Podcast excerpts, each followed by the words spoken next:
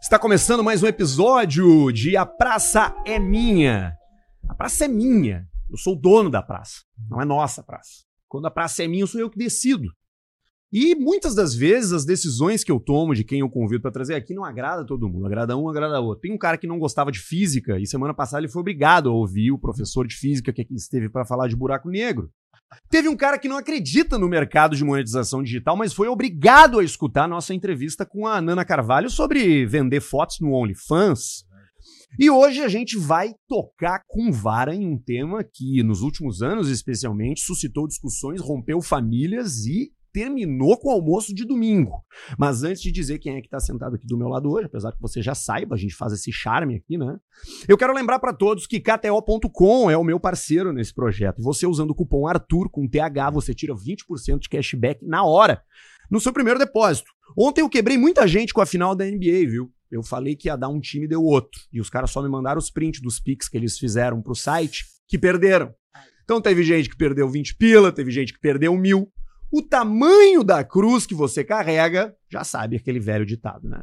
Agora, para não ficar enrolando mais, o cara que está aqui conosco hoje, pode abrir a câmera, Barreto, é o nosso querido prefeito Sebastião Melo. Seja muito bem-vindo à Praça é Minha, prefeito. Tudo bem? Tudo bem, Arthur? Tudo ótimo.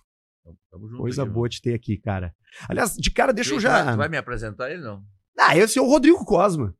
E aí, Rodrigo, tudo bom? Rodrigo O. Rodrigo Cosma, inclusive, tá fazendo um projeto na rede social dele que viralizou já inúmeras vezes, Ah. que ele tá indo a lugares clássicos da cidade que as pessoas não conseguem ou não podem visitar. Ele tá pra subir o esqueletão ali no centro.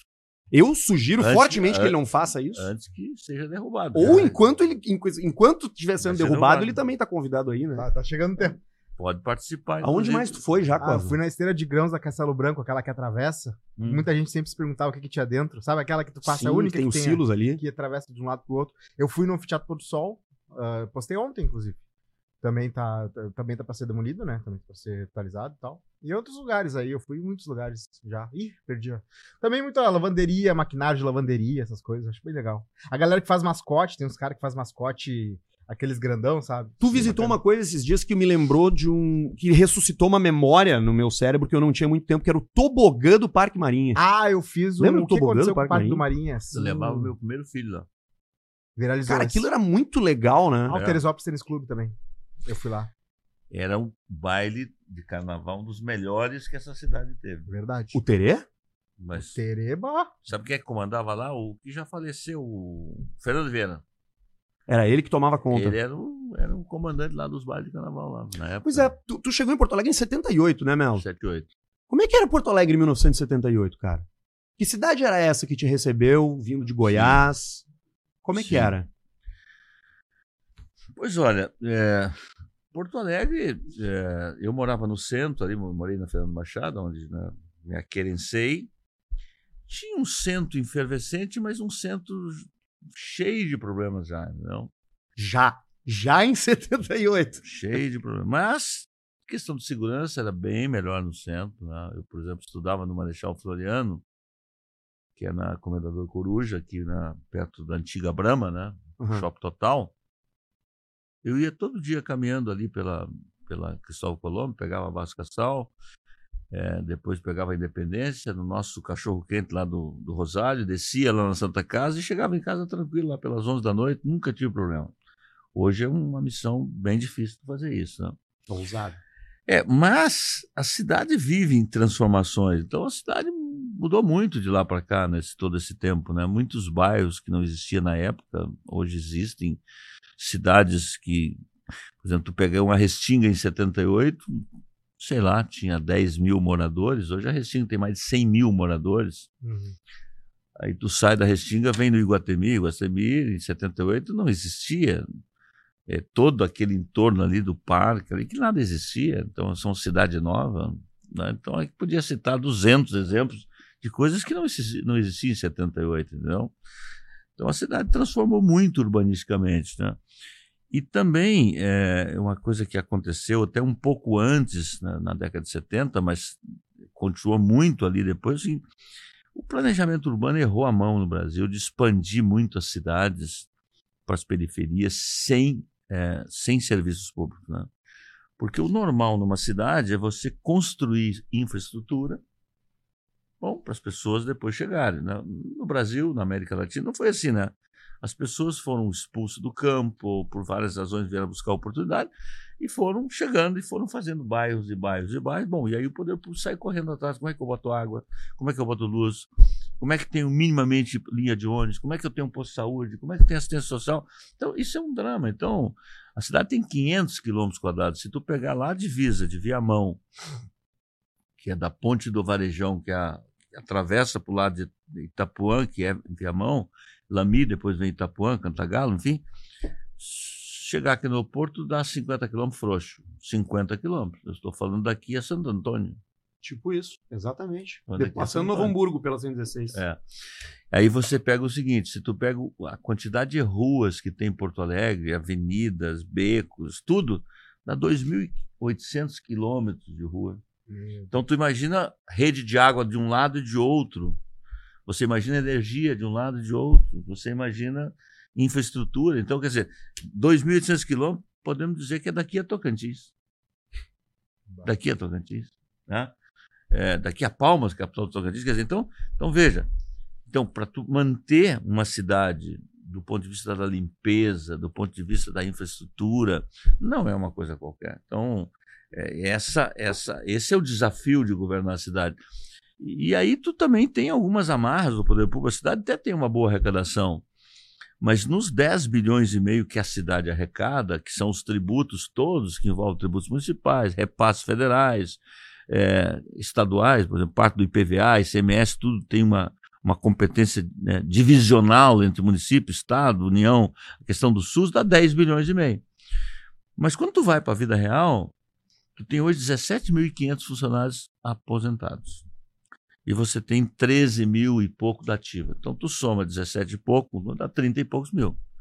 O que que essa folha de pagamento dos ativos te dá?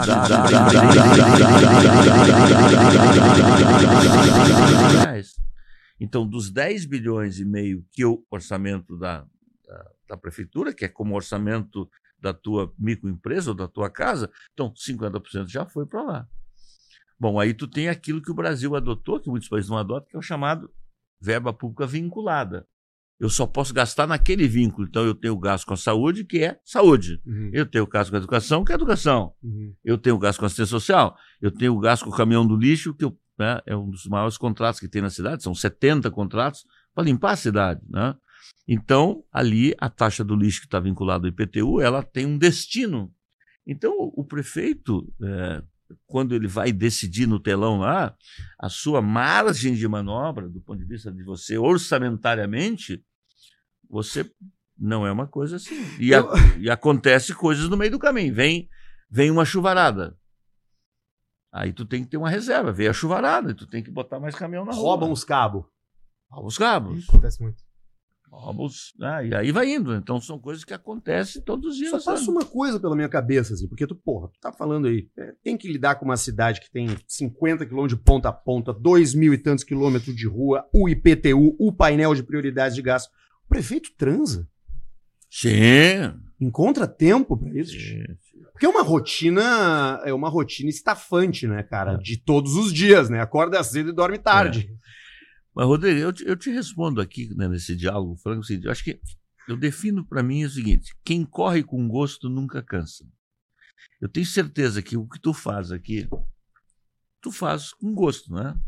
Se tu passar a noite inteira, o dia inteiro nesse microfone, tu vai ficar É legal. verdade. Sim, Pode até reclamar um pouquinho, mas reclama, tipo assim, É, mas é melhor. reclama gostando. É, então assim, ó, é, eu quis ser prefeito. Então, se tem uma pessoa que. Porque eu sou do interior de Goiás, né? É, cheguei aqui em 78, vim aqui vencer na vida, né? E cheguei aqui vivendo o momento ali da democracia. Mas por que aqui? O que que, o que, o- por que É. não São Paulo? Por que não Rio de É, Janeiro? Por que não Goiânia? Por que não não, Goiânia? Por que não Brasília? Por que não Belo Horizonte? né? Tu viu uma placa, uma foto de Porto É. Alegre, tipo, sonhos realizados. E pensou, é lá que eu vou. É, você sabe que a gauchada se espalhou né, pelo Brasil ao longo do, né, da década de 60, 70, né, e a minha cidade, talvez não seja, o Goiás não seja o local onde tem mais gaúchos, talvez não seja, mas tem muito, hoje muito, né? Mas lá na minha terra tinha, tinha e tem uma bacia leiteira muito forte, né? E, e eu conheci lá o seu Jorge, que era aqui de Canoas, hoje já faleceu com a sua família, tinha três filhas, dois filhos. E ele é um técnico de laticínio que foi trabalhar naquela época num, numa, num, acho que era Leite Leco, depois virou Leite Piracanjuba, que uh, vocês todos conhecem Que é hoje. nome da né? tua cidade, né? da minha cidade, que hoje ele não está mais lá, está em Bela Vista. E, e eu queria sair de, de, de Piracanjuba, entendeu? E aí, é, eu, o seu Jorge morava perto de onde eu morava, fiz amizade com os filhos, os filhos eram mais ou menos da mesma idade minha, eu tinha naquela época 16, 17 anos, acho por aí, né?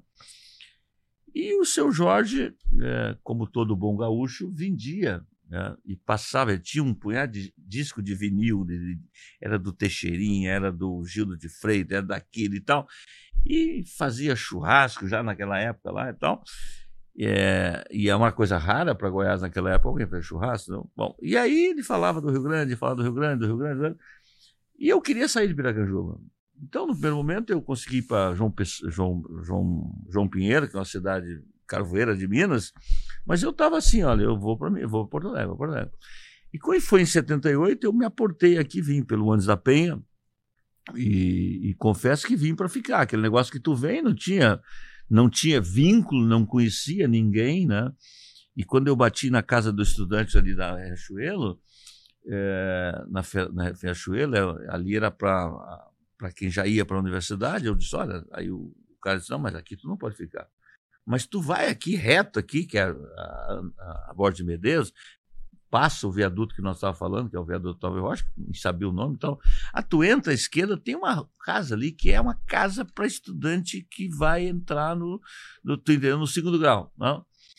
E eu lá, o que, que eu vou fazer?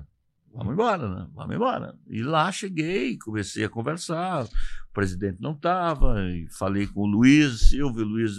Não, resumo da história, ele deixou entrar, né? Ele deixou entrar, e aí me arrumou lá um quarto muito desajeitado, né? Que tinha uma cozinha que não funcionava mais. Então eu comecei a minha vida ali. E aí comecei a minha vida ali. E aí, como é que eu vou fazer? Bom, aí comecei a trabalhar numa lancheria, depois trabalhei na Ceasa, e depois fui para a casa do consultor, depois fui para a Tubomac, montei uma firma de representação comercial, terminei o segundo grau, fiz vestibular na Federal, rodei, né? porque no Brasil é assim, né? O pobre não roda na Federal. Sim, tu vai pegar a URGS hoje é só quem conseguiu pagar um cursinho, né, cara? É. Aí fui parar na Unicino, fiz um pouco de economia, achei que não era o caminho, mudei para o direito e me tornei advogado em 88. Né? E aí montei a minha banca ali. Na... Até hoje eu passo lá, você sabe, ali do lado da opinião. Claro. Meu primeiro escritório foi José do Patrocínio 822. Ali eu comecei a minha vida como advogado. No, né, passa ali hoje, os botecos que tinha não tem mais, o boteco do Joaquim não existia naquela época. O Hélio, o cachorro do bom, o cachorro do Hélio já é bem mais. É, ali tinha um bar de tinha um sandália de prata, que era logo. Não era da tua época, isso? Não, claro que não. É, tinha o açougue do Bolinha, que ainda tem, que ainda é da linguiça, ainda, que é, não é mais do Bolinha, mas ele tem ainda, que é lá perto da Vena Soares, né? Então, é, vão mudando essas coisas no tempo. Então, bom, e a política, eu, em 78. Peraí, antes da política, a, a noite era ali, em Porto Alegre? Onde é que era a noite em Porto Alegre? Onde é que saía? Oswaldo? É, veja bem, eu nos primeiros momentos da minha vida aqui em Porto Alegre. Nem fazia isso. Não, não participava. A noite para mim era comer uma sopa de vez em quando. E era trabalhar muito, levantar de madrugada. Mas a noite de Porto Alegre, eu, o que, que eu via do, da noite? Por exemplo, tinha uma boate ali chamada Água na Boca, ali no centro, que era muito frequentada. Depois tinha Encoraçado Botiquim, que era aqui na, na Independência, Independência também, que também era um lugar muito frequentado. Tu tinha uma casa também, que essa era do Fernando Vieira, que era, era exatamente do Bonfim, numa daquelas ruas que subia ali. Então. É... Pô, tu tava, tu tava mal as pernas mesmo, liso mesmo. Liso, liso, liso. Não, não tinha, não tinha oportunidade. Eu vim, eu, eu não tinha. Eu ganhava pouco, né? Ganhava pouco trabalhava muito, né? então não, não, não tinha, não vivia desse aspecto da noite. Eu vim depois, né? depois que eu me separei do meu casamento. Ah, bom, é, aí, não, o cara, cara sente uma cosquinha, né? Não, mas aí eu tinha já, eu tava, já era vendedor, já tinha uma condição social melhor. Eu vivi um pouco, né? Aí eu me tornei advogado e tal. Mas eu e a Valéria estamos juntos há 30 e poucos anos. Então, no segundo casamento, então, legal. Então, há 30, 32 anos juntos. Sucesso. Tudo, tudo certo, né? Dia dos namorados foi bom? Bom, ótimo. É, que foi o programa. Não saíram pra jantar, né? nem pra ir pra motel, né? É a cagada que o cara faz, né? É, a fila. Sabe o que, no, que eu fiz ontem dos do namorados? Eu fui sozinho no barranco. no barranco? Me sentei lá na minha mesa, Não tinha pedi fila? um- Não, claro que não, cara. Que não tinha fila. Foi melhor que o meu da Coamica. É que eu foi no acho que essas datas são tudo comerciais. Eu, Não, bom, o Dia dos Namorados quem inventou foi o pai do João, o pai do João Dória, né? É. é. O pai do João Dória. Eu acho que é o seguinte, é, é, é que nem aquela festa de final do ano, que o sujeito passa o ano inteiro sem fazer um telefonema, sem cumprimentar, um desamor total. Aí chega, abraça uma bebedeira maravilhosa e tal. Eu te amo. E vai embora depois. Assim, então, esse é um negócio também que eu não, eu não sou muito apegado a isso. sabe? Eu acho que, eh, por exemplo, eu acho que se o- dia que eu quero fazer um churrasco, uma comida, se é segunda, se é terça, se é quarta, se é quinta, sabe? Claro que hoje a minha vida não é mais assim, né? Hoje, hoje tu, como prefeito de Porto Alegre, se eu disser que eu mando na minha agenda, eu sou um baita mentiroso. Eu não mando na minha agenda. Não, manda mesmo. Eu sou um escravo da agenda, então agora às- das sete às oito eu estou aqui, daqui um pouco eu estou lá, mas amanhã às oito e meia eu tenho que dar outra entrevista, ou tenho que estar numa vistoria de uma obra, ou estou atendendo, e eu recebo, é claro que eu disputo, eu discuto, minha, discuto a minha agenda, mas posso dizer para você que compor a agenda de um homem público que tem a responsabilidade, aí não estou falando que sou eu, mas sou prefeito da capital, você todo dia tem que ver o seguinte, o que, que eu vou cortar? Uhum. E tu vai cortar e tu vai arrumar sempre alguém que não vai te compreender. Né? Ah, sim. Não vai te compreender. Então, não vai te compreender. Vai dizer, bom, mas por que que tu desmarcou comigo ou, ou me passou para outro dia? E dizer, mas eu não tenho tempo. Aí, Não, mas não é possível fazer isso. Não. E ainda tu tem no Brasil uma coisa, eu sou um cara muito coletivo. Eu, eu, eu me preparei né, na vida pública, eu fui vereador, eu fui deputado, eu fui vice-prefeito, fui, fui um estagiário muito bom como vice-prefeito. Acho que eu, eu acho que aquilo me deu um- uma condição de conhecer muito a cidade, a máquina pública. Fortunati, né? É, foi, eu fui um, eu, fui- eu digo para o Ricardo hoje, que é meu grande parceiro, grande parceiro, Ricardo, tu tem que te esforçar para ser um vice melhor do que eu fui, né? Porque eu fui um vice esforçado, né? E então, assim, ó, a máquina pública faliu totalmente, totalmente. Se tu quer uma coisa que não funciona, tu entrega para a máquina pública. Então, tu tem que governar o governo. O que é governar o governo? É governar vaidades. É o secretário que não dá com o outro, é o que não dá com o adjunto, é o que não atende o vereador, é o que não faz isso, aquilo. E o prefeito tem que estar atento a isso, por quê? Porque senão tu não governa. Se tu criar um caos na política, você não governa, porque a Câmara, a. Câmara não aprova os seus projetos, entendeu? Então você tem, uma, tem que cuidar da política e cuidar da gestão. Gente. Cuidar da gestão, cuidar da política. Então, metade do meu tempo é, é- é governar o governo. Pois né? é, a gen- a gente vê muito isso, e é uma crítica que, que é recorrente no Brasil, né? A, a níveis grandes, assim, mas isso a nível local a- acontece também? Muito, esses né? jogos, esses interesses, essas Repete, conversas. repete igual. Mas não é que seja conversa Eu não, não eu seja não digo por- nem de uma forma pejorativa, mas, Não. mas é que nem, de um- nem É que um pro demérito vereador, nisso. é que pro vereador, o prefeito tem que olhar a cidade como um todo. E eu não estou dizendo que tenha vereador que não olhe, mas o vereador ele representa um bairro, por exemplo, ou uma causa. Então, para o vereador, entendeu? Ele vai lutar como um tigre para aquela política pública que ele defende venha para a realidade, entendeu? E aí o teu orçamento, ele tem limites, entendeu? Então, você tem que cuidar de todos, tem que cuidar de todos, mas tem que olhar para os mais precisam, porque para os mais que precisa é o que depende né, fundamentalmente da vida da prefeitura. Então, tu tem que compor esse processo. Né? Quer dizer, então, para o vereador, para um, o urbanismo é mais importante. O outro é o vereador do quarto distrito, o outro é do Mário Quintana, o outro é vereador da área rural, o outro, entendeu? Tem temáticas, o outro defende o autismo, o outro, então, tu tem que ir compondo esse processo todo de maneira que você tem uma base para aprovar, porque, por exemplo, por que, que as coisas, na minha avaliação, também estão dando certo em Porto Alegre? Porque a minha experiência de legislador compreende o papel da Câmara, ou você acha que para aprovar uma previdência que precisava de 24 votos, mas se não aprovasse a previdência, as finanças da prefeitura já estavam ladeira abaixo, porque a previdência é 1 bilhão e 300 por ano, mas se ela não fosse aprovada, seria 2, seria 3, seria 4. Então, a reforma me deu uma condição de que lá em 2040, é, aquele que sentar na cadeira do prefeito, seja prefeito ou prefeita, vai dizer: olha, eu zerei o débito da Previdência. O que é zerar o débito da Previdência? Eu não ter que aportar dinheiro extra para pagar a Previdência. Por quê? Porque você ficou com uma Previdência defasada no setor privado e público, e quem é que paga a Previdência? É o patrão, parte dela. E o patrão público não fez a reforma no tempo certo, pessoas que é, hoje Tu sabe que tem pessoas que vivem tranquilamente 80 anos e que, e que bom que vive amanhã 90 anos, só que quando a Previdência foi feito o cálculo. O cara vivia 60. E aí?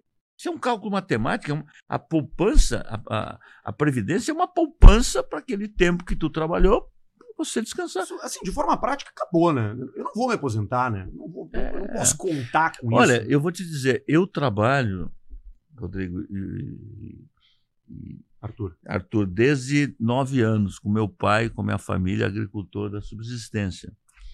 Eu vou fazer agora 65 anos. Eu, eu contribuo né, em vários momentos, às vezes com salário mínimo. Depois, é claro, é, como fui vereador, deputado, aí, bom, descontava no máximo, mas eu vou me aposentar daqui um ano com R$ 3.900. Então, veja, no setor público é diferente. Tu aposenta por aquele teto que tu, pelo teu concurso. Né? Então, do meu lado, tem gente que aposenta com 35. Eu sou prefeito, vou aposentar com 3,900. Com toda essa contribuição. Então, eu ainda vou aposentar. Talvez tu não te aposente. Acho que o mundo mudou. Carteira assinada acabou. Acho que sim, acho que a economia acabou. se transformou de, de, de E, e aliás, maneiras. eu vou dizer o seguinte: eu até porque eu sempre fui, eu trabalhei muito por metas, né? Eu acho corretíssimo, sabe, você contratar por metas. Não contratar por, me desculpe, hora bunda. É. Tu entendeu? Eu preciso dessa, desse tema. Não interessa se o cara trabalhou de noite, final de semana, durante o dia. Bom, recebi por esse, por esse, por esse tema. Então, eu acho que o mundo já caminhou caminhou nessa direção, não tem volta, não tem volta. É, hoje tem é, gente que, é. que, que, ganha, que ganha salário do YouTube, que vive de rendimentos de criptomoeda, a gente está falando é óbvio, né? Estamos é. falando com um prefeito que atende a grande maioria, a grande maioria desconectada, descolada disso, mas já há um movimento é. econômico é. global de, de descolamento das instituições tradicionais, né? Para a subsistência do, do cara na vida. Não tem volta, não tem volta. Esse é um caminho sem volta. E esse já era um caminho sem volta antes da, da, da pandemia. E a pandemia também, eu sempre digo, nós estamos revisando o plano diretor agora, né? E o Germano, pois é, nós estamos atrasados, Germano, nós não estamos atrasados. Hum. Ainda bem que nós não revisamos antes da pandemia. Porque as cidades que brotaram depois da pandemia são outras cidades. O teletrabalho passou a ser uma realidade muito maior, a telemedicina passou a ser uma realidade muito maior, o estudo à distância também ampliou muito, né? É, então, as cidades que nós tínhamos, então tu pega a mobilidade humana, por exemplo, antes da pandemia, 900 mil pessoas todo dia estavam no sistema de ônibus. No, no, no, no momento, digamos assim, crucial da pandemia, menos de 200 mil pessoas eram transportadas por dia. Hoje, depois de todo esse processo, voltou 700 mil e nós não vamos passar disso, entendeu? Então, o mundo pós-pandemia das cidades, né, do mundo inteiro, são outras cidades. Então, e do ponto de vista do, do trabalho, do emprego, também isso, isso, isso mudou. Pois é, aproveitando que, que tu entrou no tema, deixa eu te perguntar. É, passado esses dois, dois anos e meio aí que a gente viveu essa situação, que todo mundo viveu essa situação, Sim. qual é a autoanálise que tu faz da tua gestão enquanto prefeito de pandemia? Sai chamuscado, sai limpo? Alguma decisão tu tomaria Sim. diferente? Algum posicionamento tu tomaria diferente? Alguma coisa tu não Sim. falaria? Acha que esqueceu de dizer alguma coisa? Olha, eu, eu tenho tenho procurado nesses dois anos e meio, juntamente com o Ricardo, que divido muito com ele a responsabilidade com a nossa equipe, é o seguinte: eu acho que eu milito na vida social e depois política um bom tempo, levei muitos anos para ter mandato. É, eu discutia muito na fundação do meu partido, eu sou do MDB desde a origem, né? De que uma coisa que sempre me contrariou profundamente na política foi o cara dizer uma coisa na eleição e fazer outra no exercício do mandato. Isso sempre me incomodou profundamente e quem convive comigo sabe que isso é, é já expressei isso em muitos momentos, não agora como prefeito. Então, quando nós concorremos a prefeito, eu disse, Ricardo, nós temos que dizer à população aquilo que nós vamos fazer. E lá na pandemia nós nos posicionamos, né, que a gente reabriria a cidade com responsabilidade, porque é fácil dizer numa pandemia para quem tem salário fixo, fica em casa, né? É fácil dizer isso. Agora eu quero saber para milhões de pessoas que dependem do dia a dia. Então, qual foi o caminho que nós adotamos? É vacinar e abrir. Abrir e vacinar. E acho que esse binômio deu certo, porque a gente fez com que Porto Alegre fosse a capital, uma das capitais mais de maior vacina. Nós temos uma população de 150 mil pessoas que giram no entorno de Porto Alegre, Alvorada, Cachoeirinha, Gravataí, Eldorado, que vêm por várias razões, ou por médico, ou por empreendedorismo, ou por serviço, ou porque é empregado da Santa Casa e tal. Então, a gente vacinou gente de Porto Alegre, da grande Porto Alegre. E com isso a gente dizia, bom, é, porque era muito, são muitas teses na pandemia, né? Nunca me, nunca me convenceu, né? Eu, eu, acredito na ciência muito, eu acredito muito na ciência. Mas não me acreditava que dizia o seguinte: bom, eu fecho o mercado às 19 horas, ou eu, eu, eu era da tese que o mercado que ficar aberto a noite inteira, porque iria menos pessoas no mercado. Então, se eu estou defendendo que eu tenho que ter menos circulação de pessoas, quanto mais tempo eu tiver um comércio fechado, eu podia ter uma pessoa. Aí eu abri os grandes supermercados na, na pandemia, todo mundo. Aí o mercado público tinha que estar fechado. Mas 500 metros eu tinha um supermercado de 2.500 metros que estava aberto. Aí o cara que vendia panela do lado, não podia vender panela, mas o supermercado podia vender panela. Aí o cara da empresa de veículo, que entrava poucas pessoas, aí tinha que fechar. Então, assim, ó, toda sinceridade, eu não. O, o tempo há de responder, né? Mas já hoje, já hoje, já muitas teses colocadas né, sobre isso. Né? Então a gente adotou um caminho de posicionar na política sobre isso, porque quem votou em nós não votou gato por lebre, ou seja, nós nos posicionamos, nós vamos trabalhar. Bom, aí é, a cidade Cabos Baixos, a cidade com toda dificuldade, então nós tínhamos ali quatro aumentos de IPTU pela frente, eu cancelei para poder ajudar na economia. Nós diminuímos vários impostos, que é o imposto municipal, começando pela inovação, pelos eventos e tantos outros, para poder atrair né, o setor econômico, porque não há desenvolvimento social se não tem, se não tem, se não tem economia bombando. Então eu, eu repetiria isso. Bom, então nós, e acho que essa retomada da cidade, é, hoje Porto Alegre tornou-se a melhor ambiente de negócio do Brasil. Hoje 60%, 60% dos nossos licenciamentos para você abrir um negócio é na hora. Você abre aqui no aplicativo. Hoje as grandes construções recebem autorização do Habits antes de estar pronto, por quê? Porque a gente acabou com aquele negócio de botar um, um fiscal um motorista dentro do carro, uma pastinha debaixo do braço para medir a altura da parede, para medir a uhum. altura da porta. Isso é problema de quem fez a obra. Quem tem que assinar pela obra é quem fez a obra, o arquiteto que foi contratado e foi bem pago ou não foi bem pago. Não compete ao prefeito olhar isso. Agora, então nós desamarramos muito a cidade. Essa questão de alvará, papel, zero, é, inovação, então, a cidade, ela hoje vive e o empresário percebe isto, que esta gestão é uma gestão empreendedora. Essa é uma crítica que eu vejo a seu respeito. Eu até quero saber como é que você lida com isso. Uh, o prefeito da Orla, o prefeito dos empresários, o prefeito que está entregando os espaços públicos para a iniciativa privada. Como é que tu enxerga esse tipo de comentário a respeito da tua gestão? Olha, primeiro um democrata tem que respeitar quem pensa diferente, né?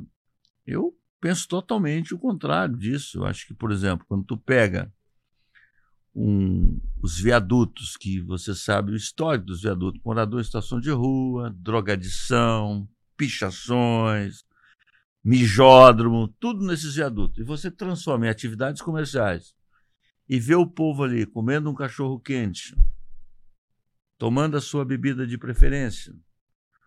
O permissionar daquele espaço com o latão para separar o lixo, dando seis empregos, sete empregos. Eu quero dizer que eu estou fazendo isso e vou fazer em todos os viadutos mais. O que me chamou muito a atenção foi o da Salgado Filho.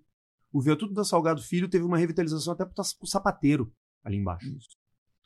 Mas não é só isso. Nós temos 250, 274 prefeitos de praça você imagina uma cidade que tem 700 praças, as pessoas não têm noção.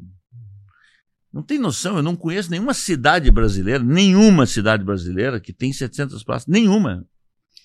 Agora você imagina você cuidar de uma praça no Lami, no Sarandi, na Lomba do Pinheiro, ou no Parque dos Maia, entendeu? Ou, ou no Bonfim, tu não tem perna para isso. Então, nós criamos a figura do prefeito de praça, que é incentivar o cidadão de ser um cuidador da sua cidade. E ele não tem privilégio, mas ele tem preferência para o corte da grama, para arrumar a luz, para a poda da árvore. Então, nós somos um governo de parceria, sim. Parceria dos pequenos, parceria da saúde. Então, diz: ah, Melo, o senhor está privatizando a saúde? Não, não.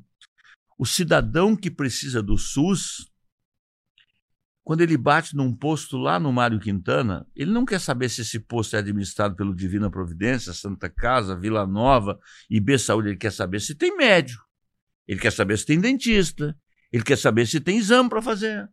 Ele não quer saber se é de funcionário público ou não. O serviço é público. Então eu sou um prefeito que aposto muito. Então a maioria dos nossos postos hoje não são de funcionário público. Eles são contratados e pagos por metas. Entendeu? Agora, por exemplo, a Carris. Nós estamos numa fase final. Numa fase final. A Câmara autorizou, há todo um procedimento, está no Tribunal de Contas, e nós vamos levar a leilão a Companhia Carris Porto Alegre. Essa empresa é uma empresa que dá muito prejuízo para o município, e a pergunta é: é papel do poder público ter uma empresa de ônibus? Para mim, não. Os meus adversários na política acham que tinha que ser todo o sistema no mão do público. Eu penso o contrário. Mas eu disse, quando fui candidato a prefeito, que eu caminharia nessa direção. Eu acho que o poder público não pode abrir mão de nomear mais guardas municipais, que o governo do estado não pode abrir mão de nomear mais brigadianos, que tem que ter um, uma fiscalização excelente nos contratos de gestão, seja ele de que área for. Agora, eu assinei o contrato, por exemplo, que não veio da minha gestão, já estava muito aprontado, mas foi do, do Parque Maria Ciró Sobrinho, que está passando por boas transformações agora. A Orla 1 e o Maurício Ciró Sobrinho está nesse contrato de parcerização, que é o primeiro parque público. Mas eu vou pegar o Araújo Viana. O Araújo Viana é uma obra que foi investida 18 milhões, que não foi no nosso governo, e que nós renovamos agora, agora era opinião, antes era Opus, tu tinha lá a, a, data de ocupação por ano que o Poder Público fazia evento lá. Tu preservou essas datas e aumentou 20% e entregou para o privado, que faz hoje shows internacionais toda semana da Juliana para economia, para gastronomia, para vida urbana.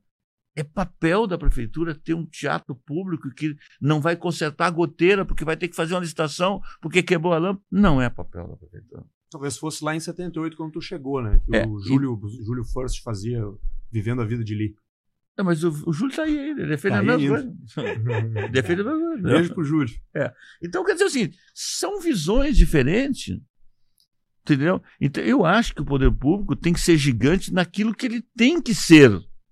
E o que, que tem no horizonte nesse sentido em Porto Alegre, que as pessoas podem esperar que tu vai, se talvez não concluir na tua gestão, é. mas encaminhar em termos de parcerias público-privadas e de espaços vou falar, públicos? Vamos falar, vou falar de três coisas. Né?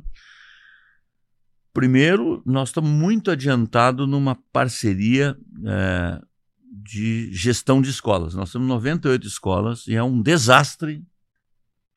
É um desastre a gestão pública de logística para cuidar da goteira, para cuidar do telhado, para cuidar da cozinha, para cuidar do fogão, para cuidar da cadeira, para cuidar do campo de futebol, para cuidar da rede, para cuidar de tudo. Então, é um, bota uma tragédia nisso. Então, a gente quer, já tem experiências no Brasil, o Uruguai, o vizinho Uruguai, tem uma boa experiência disso, tá? Então, nós vamos caminhar para uma parcerização ali. Isso é uma. Né? A segunda, né? nós passamos dois anos recebemos também um, um, estudo bastante preliminar do Departamento Municipal de Esgoto, Água e Esgoto, sobre parcerização. Tá?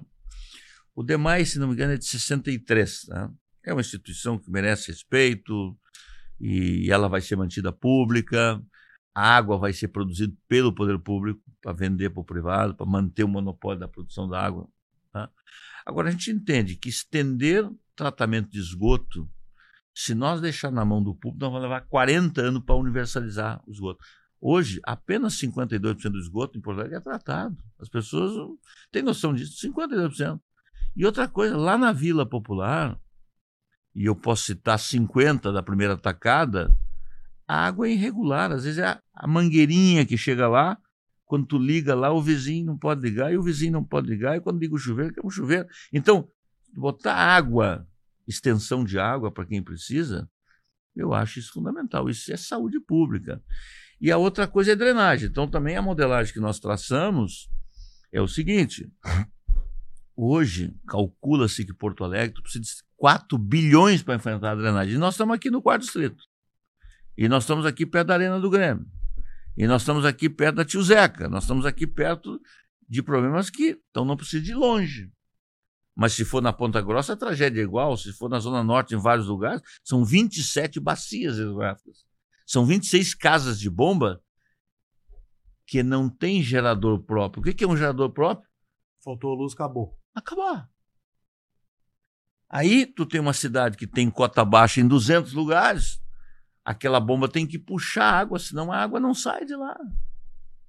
Então tu imagina essas áreas ribeirinhas que nós temos aqui, que quando começa a chover, já começa o pavor. Então, o dinheiro que advir desta parcerização, seja o tamanho que ele for, ele não tem outro destino na nossa gestão. O destino na nossa gestão é botar para combater o alagamento, fazer drenagem urbana. Aliás, eu vou dizer para vocês, em letras garrafais, uma cidade boa para se viver é aquela que a maioria dos investimentos o povo não enxerga. Por exemplo, né? nós estamos trabalhando já há um bom tempo, não é fácil. Eu quero começar um projeto de enterrar fios na cidade. Uhum. Na cidade nova, e ter um processo para trás, uma espécie de uma PPP, para ter uma grande canaleta. E Já que tá avançado, né? Não, não, não, não. E que essa canaleta ela seja explorada pelo privado e o privado cobre da CE, cobre da Sugás, cobre das telefônicas, cobre todas as companhias para que tudo passe por ali e você tire os fios. Não é possível você ter essa emaranhado. Anda pela cidade, vocês andam. É fio cortado todo dia, é fio roubado, é fio clandestino, é fio isso, aquilo. Então, então isso vai dizer. Bom, tu vai fazer isso pelo poder público? Tu não vai fazer. Então, eu acho que as parcerias, elas são grandes. Agora, por exemplo, vou dizer outra parceria, trecho 2 trecho dois da Orla. O trecho 2 da Orla, ali, é, foi, a gente lançou no mercado e o mercado Vieram dois consórcios. Trecho 2 é qual, qual parte? É da Cuia ali. Ali no Anfiteatro Porto Sol. Vão tirar a cuia? Ah, as tetas, né? Não é cuia. Tem que tirar as tetas. Mas arte não se discute. Não se discute arte.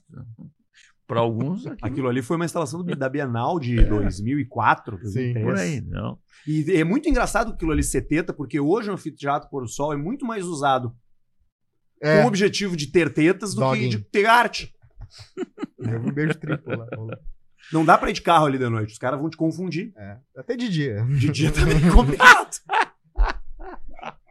Mas já tem um projeto aprovado ali, né? Não, veja bem, nós lançamos o que é uma PMI, né? É um, uma proposta de manifestação de interesse do mercado. Isso vale para várias áreas, né? Então vieram duas propostas muito interessantes, tá? E, e o governo do estado, o governador Eduardo, me disse: olha, Melo, eu, eu, eu quero eu quero ser parceiro de um projeto icônico em Porto Alegre. Eu levei para ele duas sugestões. Né? Uma é o centro de eventos no trecho 2, casado com uma marina, uma marina, uma marina, porque, aliás, eu quero dizer que no plano diretor que nós vamos levar para a Câmara de Vereadores, independente de, de trecho 2, de projeto de centro de eventos, é o seguinte, nós vamos permitir muitos acessos para marinas em Porto Alegre. Não é possível tu ter 72 quilômetros de rio na cidade, lago, para alguns que entendem que é lago, e você ter pouco acesso. Não pode estar errado. Tu tem um potencial, tu entendeu? É, enorme né, nesse setor de clubística aí, de, de regata, regata jangadeiro, veleiro. Então, isso é, um, é, um, é uma coisa que nós temos que dar um passo adiante. Tem que fazer as dragagens necessárias, enfim e tal. Agora, então, ali acho que é um ponto especial para uma marina, porque você imagina o seguinte: o cara sai lá do Itapuã, ou sai lá do, do Jangadeiro, ou sai do Guaíba, só ali eu vou no mercado público, estaciona ali. Ancora a sua, a sua lancha ali, ancora o seu barco ali, vai caminhando, vai de bicicleta, vai de Uber. Pô, Não? quero, eu quero ter uns amigos que vão ter lancha, vão ter barco pra gente enca- encaixar ali. Eu também não tenho. pois é, né, cara? Mas veja lá, aí vou chegar um pouquinho, por exemplo, Pontal do Saleiro, né? vamos ficar seguinte. Então, não. Eu acho que a Orla, não é, não é que o, o- o prefeito Melo, eu acho que o, o prefeito Melo é o prefeito dos 93 bairros. Eu acho que tem que ter uma atenção, eu digo assim, ó, uma coisa é discursar, eu sempre digo, é uma rua asfaltada aqui, duas lá na vila. Esse é o nosso padrão. Esse é o nosso padrão. Porque lá tem um déficit maior. Lá tem problemas sérios sociais. Lá a vaga da creche tem que ser comprada, tem que ser ampliada. Então, sim, eu sou, eu sou, eu sou prefeito de todos os porto-alegrenses.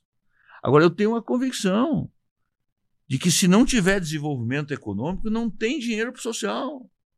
É. E, e aí o seguinte, então, essa questão da orla, há alguma proibição de alguma classe social ir na orla?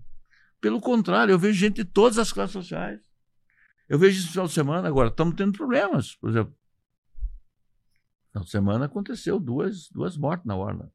E aí eu vou dar uma notícia aqui, que ela é de, ela é de hoje, porque eu, eu passei na reunião das, de várias reuniões, tive reunião no entorno da Arena do Grêmio, foi a última que eu saí de lá para cá agora. Né?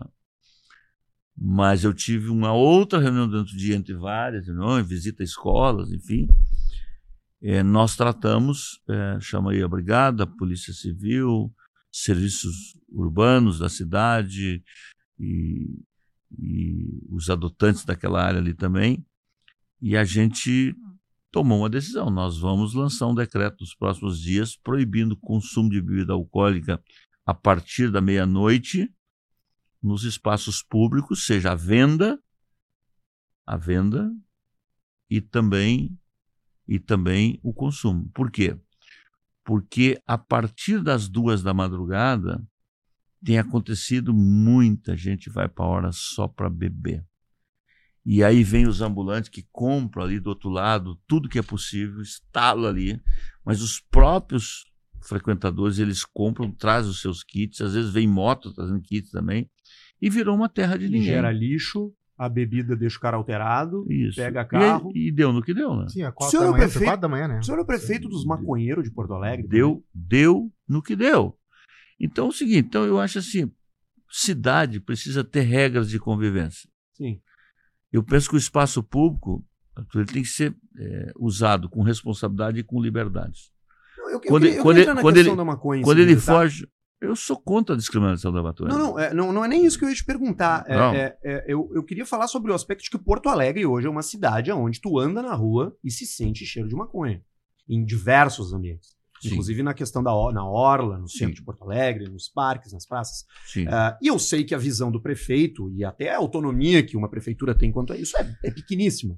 Mas eu Sim. queria saber a tua opinião sobre esse Não. assunto. Já que a gente está falando de ocupação de espaços públicos, de bebida, é, É. como é que tu enxerga essa questão? Que solução que se dá Olha, para tu, isso? eu primeiro, é, acho que já, tu já deu uma, uma brecha aqui, né? Existem competências municipais do ponto de vista de legislações, outras que são estaduais, outras que são concorrentes. Então, esta é uma matéria de cunho federal, né? Sim. Eu, eu sou totalmente né, contrário né, à, à liberação de drogas. Eu acho que isso é um grande problema hoje do Brasil. Né? Eu não estou dizendo que não está liberado, também não resolveu. Nós estamos cheios de problemas. Né? Agora, realmente, eh, a droga hoje, que não é só a maconha, não é só a maconha.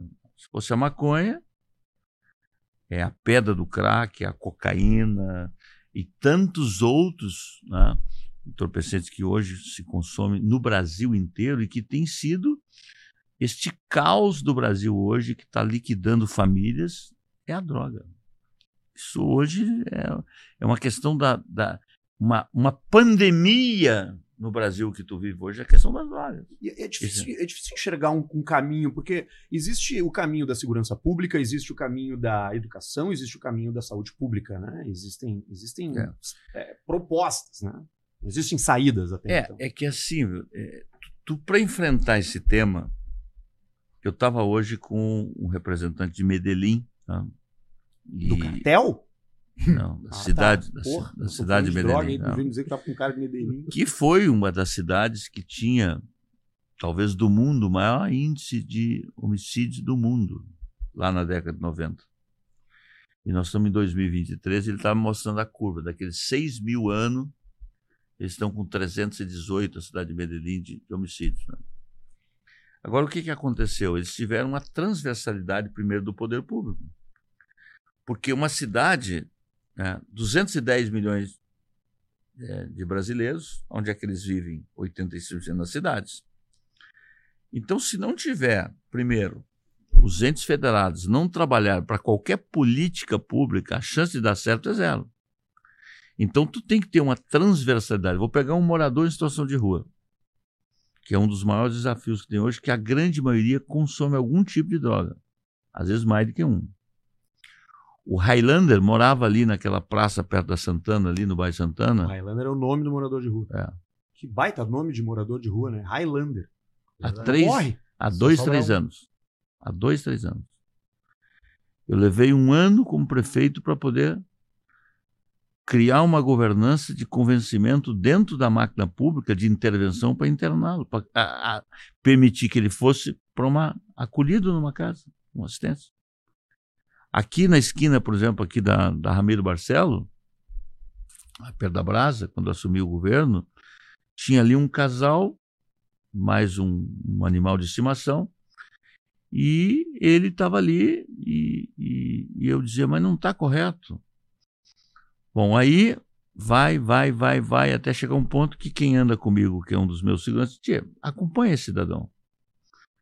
E ele ficava do lado ali, ele chegava a tirar ali 200 reais de, de, de, de- de esmola por, por mês. Aliás, eu quero dizer o seguinte, eu acho que a cidade educadora deveria todos que querem dar uma esmola, investir num fundo para mais restaurante, para mais acolhimento, mas não dar esmola na rua, não dar comida na rua. Isso não é a prática da- que vai incluir as pessoas. Acho que quem tem que ter um prato de comida, uma mesa com dignidade. Então nós temos que aumentar os restaurantes da cidade. Sim, eu quero contribuir com isso, mas não dar comida na rua e não dar esmola na rua. Então aquele cidadão, uma das razões que ele não saía, porque aonde é que ele ia ter a autonomia que ele tem ali, ele morava lá da igreja, e aonde é que ele ia ganhar o que ele ganha ali.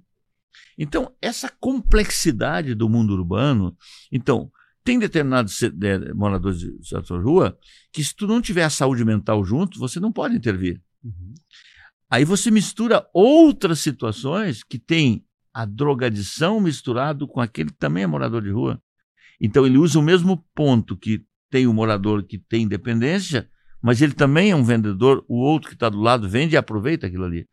Então, esta pandemia do Brasil, tu olha para São Paulo da Cracolândia, tu olha para Porto Alegre, que tem, vivemos momentos muito difíceis, muito difíceis. Eu reconheço que talvez tu me perguntasse, Melo, qual hoje a maior dificuldade que tu está vivendo hoje em Eu Porto Alegre? isso, Como né? gestor, eu diria morador em situação de. Eu te perguntar Porque isso. você tem uma rede de proteção bastante potencializada em Porto Alegre. Nós temos uma rede parceriada muito interessante em Porto Alegre.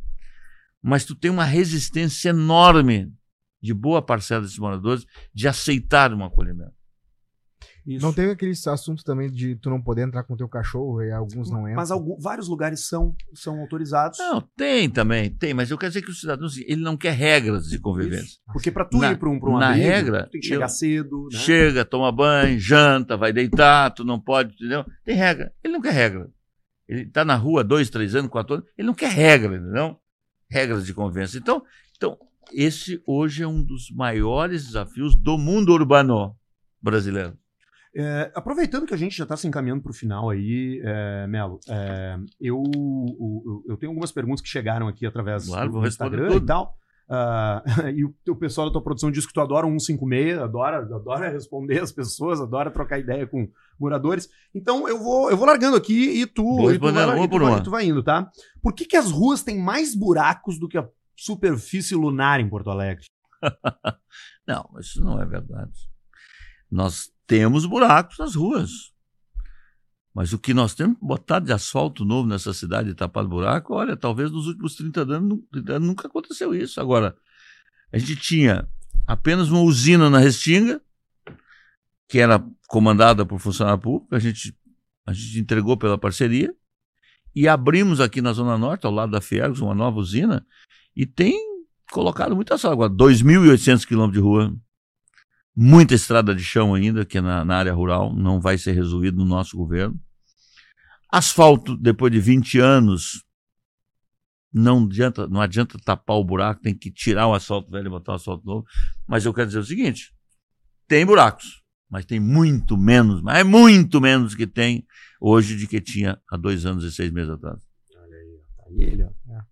Aí ele, veio, lançou a braba. Dois anos e meio atrás tem endereço essa declaração. Não, não eu não estou criticando o governo anterior. Estou tirando. Estou criticando. Agora, eu peguei um orçamento de 6 milhões no primeiro ano e tive que tu, mudei tudo para poder botar 40 milhões naquele primeiro ano. Já nesse segundo ano passado eu botei 60 milhões. Agora só do empréstimo do Banco do Brasil que está vindo para essa região agora, numa tacada só vai ser 60 milhões. Está tudo na rua sendo licitado, não? Guilherme mandou assim, ó, Melo, tu ainda acredita que temos Melo, você acredita que ainda temos uma democracia e poderes independentes? é, te dá um seminário. A democracia que eu também ajudei a construir, porque você imagina que eu tinha ali 19, 18 anos, quando todos esses movimentos de busca de diretas, anistia, fim da tortura, liberdade de expressão, eu participei de todos esses movimentos. Todos. Todos. Junto com Pedro Simão e com tantos outros políticos, Tancredo e tal. A democracia que eu ajudei a construir ela está ferida de morte hoje, porque eu vivi uma época da ditadura que era aquele general de cap, óculos escuro, coturno, e hoje nós estamos vivendo uma ditadura do judiciário. E quando é uma ditadura do judiciário, você não tem a quem recorrer. E por que ela é a ditadura do judiciário? Porque o Supremo virou uma extensão né, do, do, poder nacional, aonde, eh, especialmente o ministro, ele ele. Dá até medo de falar o nome. Não, não tem por que nos dizer. O Supremo, através do ministro, que é o Alexandre de Moraes, ele hoje pega um papel de pão, instrui um processo, não dá direito à defesa e manda o cara para cadeia. E tira o mandato de um governador por 90 dias. Entendeu? Então, essa democracia está ferida. Agora, no sistema de peso, né, contrapeso, qual era o papel do Senado da República? É não deixar isso acontecer. A Câmara Federal e o Senado da República têm sido covardes. Covardes. Porque na democracia, quem deve controlar um poder é o outro poder. Uhum. E se um poder excede, ele precisa. Não. Agora, tu tem um Senado que deveria né, enfrentar esse tema e não enfrenta, por, por, sabe, por essas conjunturas políticas e composições políticas. Então, nós vivemos um tempo muito difícil. Mas vamos continuar. Ah, eu, a democracia, como dizia Churchill, é o pior dos regimes, exceto os outros. Juliano mandou o seguinte: transformar o trilho do antigo aeromóvel num highline que nem Nova York é viável? Essa é uma das parcerias que é comandada pela Secretaria de Parcerias. E a gente está numa modelagem ali bastante adiantada, que sairia ali do Tribunal de Contas e até o centro administrativo, até o Praia de Belas, tá? Então, essa é uma parceria que ela está bem adiantada e que vai ser lançada. Agora, tem que ter uma atratividade do mercado, né? Porque eh, o mercado é assim, né? Ele olha e diz assim, Olha, eu tenho retorno em 10, 15 anos, 20 anos, eu vou botar dinheiro. Se eu não tenho, não vou botar. E cá para nós, o poder público não vai construir isso com dinheiro público. Então, eu. É, é uma das parcerias de tantas que tem naquela região, essa é uma delas. Né? O Diogo pediu o seguinte: quanto tempo eu posso ficar sem pagar o IPTU? Olha, Diogo, tem regra do jogo, né? Se tu não paga o IPTU, tu é notificado para pagar e vai para o SPC. E aí, bom, daí a prefeitura. Belo dia chega o Melo lá na tua casa. Executa. Dá a chave. Não, não, não, não, executa, tem regras, tu entendeu?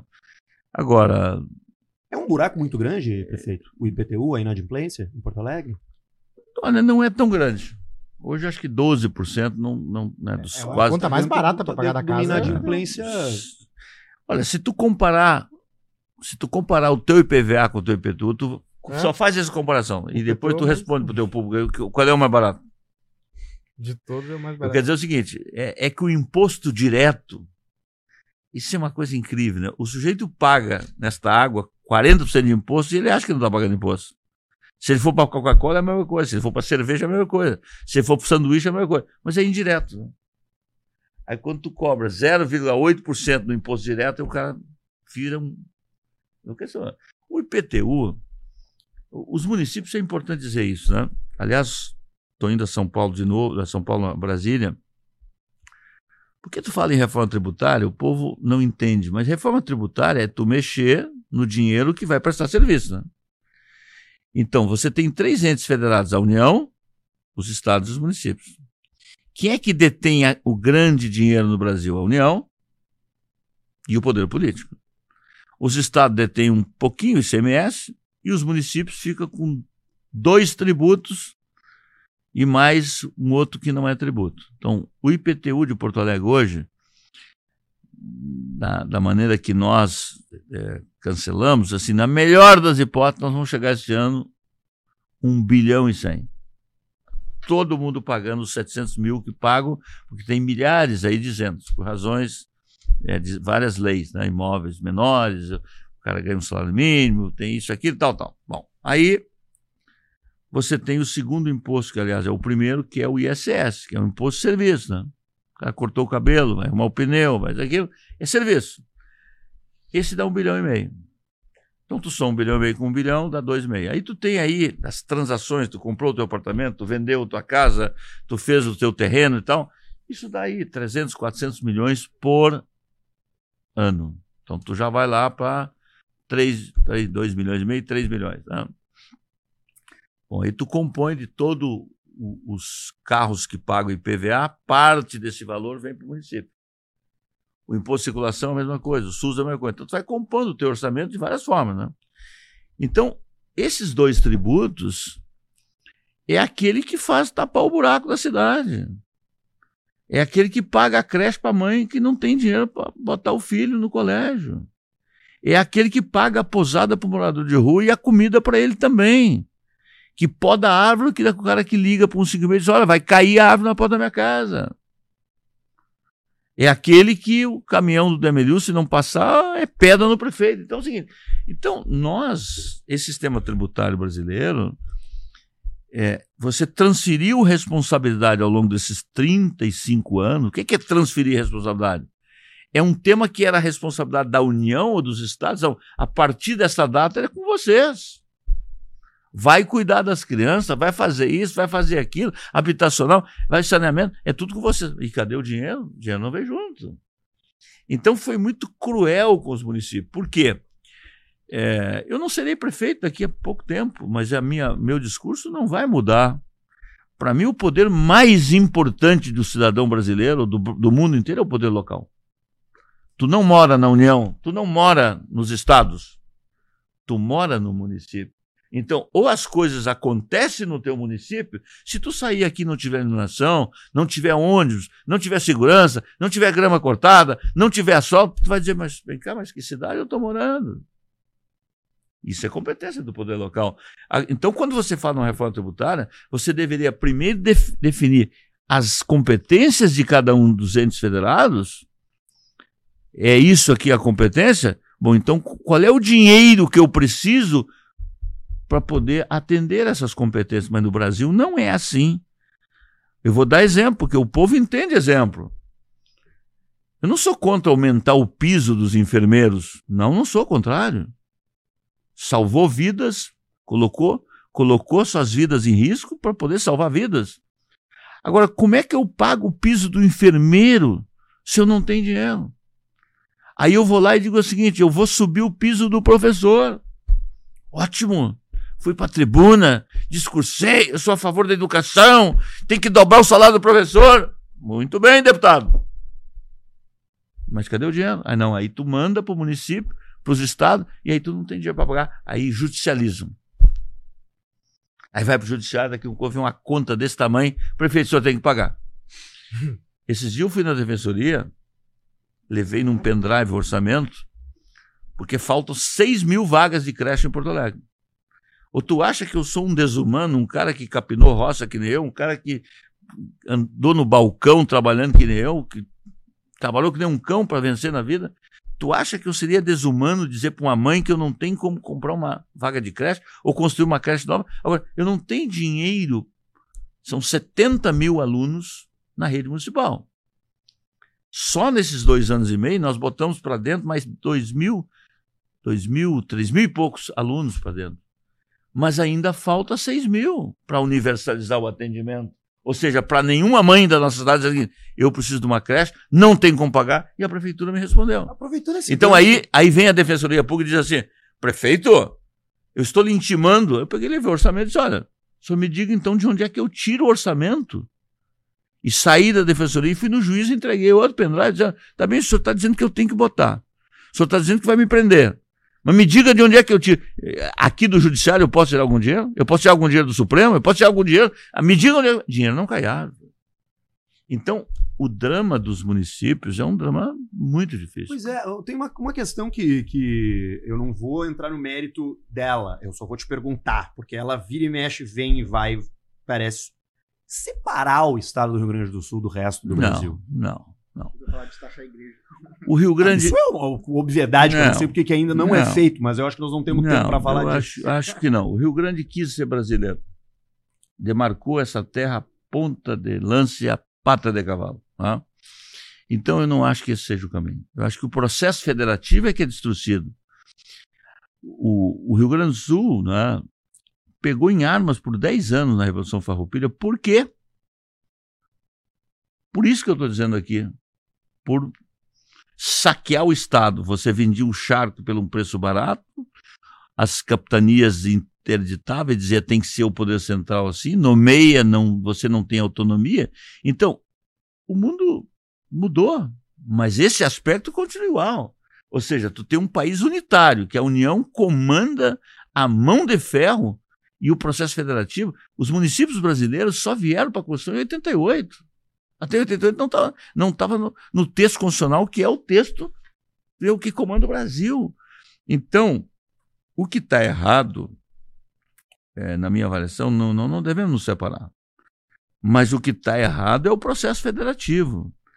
Você deveria ter uma união que ela, ela tem a sua importância, é, mas as diferenças regionais no Brasil são um país continental. Uhum, uhum. Então, é, tu tinha que potencializar. E, e no municipalismo tem muito menos chance de ter corrupção. Sabe por quê? Porque o cidadão está de olho. Aqui em cima. Quando o dinheiro vem da União, ele já vai ficando um pedaço no meio do caminho, né? É o pedaço da emenda parlamentar, é o pedaço daquilo, é o pedaço daquilo. Quando chega aqui, já chega com, Linguado. já chega aqui minguado, né? É. Então, esse processo federativo. Agora, alguém abre mão. Poder, dinheiro é poder, não é isso? Então, a União não quer abrir mão de dinheiro e a Câmara Federal tem uma coisa completamente distorcida que é chamada emenda parlamentar. Emenda parlamentar. E aí, independente de ser governo de direita, de esquerda, de centro, o centrão toma conta E fácil. e faz. Última pergunta, Melo. Como bom porto-alegrense que és, desde 1978, prefeito da cidade, eu vou me antecipar e dizer pra ti que tu não pode escapar dessa, tá? Não? Qual é o teu X favorito de Porto Alegre? Olha, eu vou- posso falar de Bauru primeiro? Pode. Trianon. Tá. Era, era, Justo. Era muito. E aí era, era que nem o naval, né? O Aquele da, da, da, da Zona Norte ou da Protásio? da Protásio. Mas eu conheci o Trianon quando era, era quase chão batida, aquela coisa lá. A gente às vezes vinha da faculdade, agora já é um, agora já é um, um Bauru. Agora, tinha os X que era o Zé do Passaporte lá atrás, que era- não é da época de você, nem sei se tem mais o Zé do Passaporte. Pode ter ainda. Tem, mas ele é, é diferenciado agora. É, mas hoje as pessoas vão lá pra encher a cara mais, assim, não tanto pra comer X. É. Então, mas eu também, não tantas vezes também, eu vou falar, O cachorro quente do Rosário, acho que é um, é um- tem um molho diferenciado. O Trianon, eu sempre achava bacana. E eu nunca fui muito grande. O, o, o português adora X, né? Ama X. É, eu não. Nós não até estamos pensando em fazer um X diferenciado, eu e o Não pode dizer que o cara tem que comer X em Caxias, sendo prefeito de, em Canoas, sendo prefeito de Porto Alegre. Né? Não, aqui é a terra do X. Porra, cara, ele tem que ter um X favorito. Eu, o meu X, eu não posso Não, agora está surgindo favorito. um X gourmet, e é X não, isso. hein? gourmet não dá. Esses tempos eu vi um troço que chamava Ah, tu- Tiemaki, que Não, era um tu- temaki de sushi, só É. que com carne seca Não, mas dentro. tu gosta daquele que tem bastante maionese, Pra que tem, sujar, tem claro. milho, tem Ah, cebola, tem Uhum. é, um tomate, Como tudo. de ficar todo sujo, maionese, parecendo final de filme pornô. Coisa mais horrorosa. A praça é minha, se propõe a trocar uma ideia com Não, personalidades, a praça, pessoas na interessantes. praça não é tua. Não, é minha sim. Isso aqui não é uma democracia. Eu A faço. praça é do povo que nem o céu é do condor. E tem praça aqui. E tem praça, e tem praça. Melo, muito obrigado por ter vindo, tá? A gente sabe que a tua agenda é cheia, a gente sabe que tu é. a gente enfim, acabou não tomando vinho, Faltou. mas eu quero dizer aos nossos parceiros aqui que tem um vinho ali reservado Tem. e é um dever catena, gente. Vou te- pode levar ele, vou ficar de presente É um ti. dever catena. Cerveja de boa Tem, qualidade. Bela Vista. Vi bolacha ali também. Zezé, biscoito Zezé. Biscoito Zezé. Olha. É, Zezé é bom, exatamente. Bom. Ah, ah, Então, ah, assim, é uma mistura de aquela, gastronomia. É, não, a KTO também, um parceiro da cidade que faz várias, tem várias iniciativas em vários ambientes também. Ah, Essa KTO é forte, viu? Fortíssima, puxa vida. Beijo pra toda a turma. O sueco vem bem, vem forte pra cá. Ah, O que, que eu ia te falar? Até me esqueci agora. Enfim, obrigado por ter vindo. Vem a reeleição? Vou decidir até o final do ano se concorre à eleição. Se for a reeleição, tá convidado a voltar pra cá. Em Tá época de, de, Tá de campanha, em época Tá de bem. debate, pra gente falar sobre propostas, falar sobre o futuro, tá bem? Tamo junto. Tá Obrigado pelo convite. Achei muito legal aqui o formato, Obrigado. O papo reto. Valeu. Papo reto. Eu gosto de papo reto. Eu sei que tu gosta. Ficamos felizes de te receber. Até a Obrigado, semana Bravo. que vem, a praça é minha. Você se inscreve no canal e segue no Instagram também. Beijo, tchau.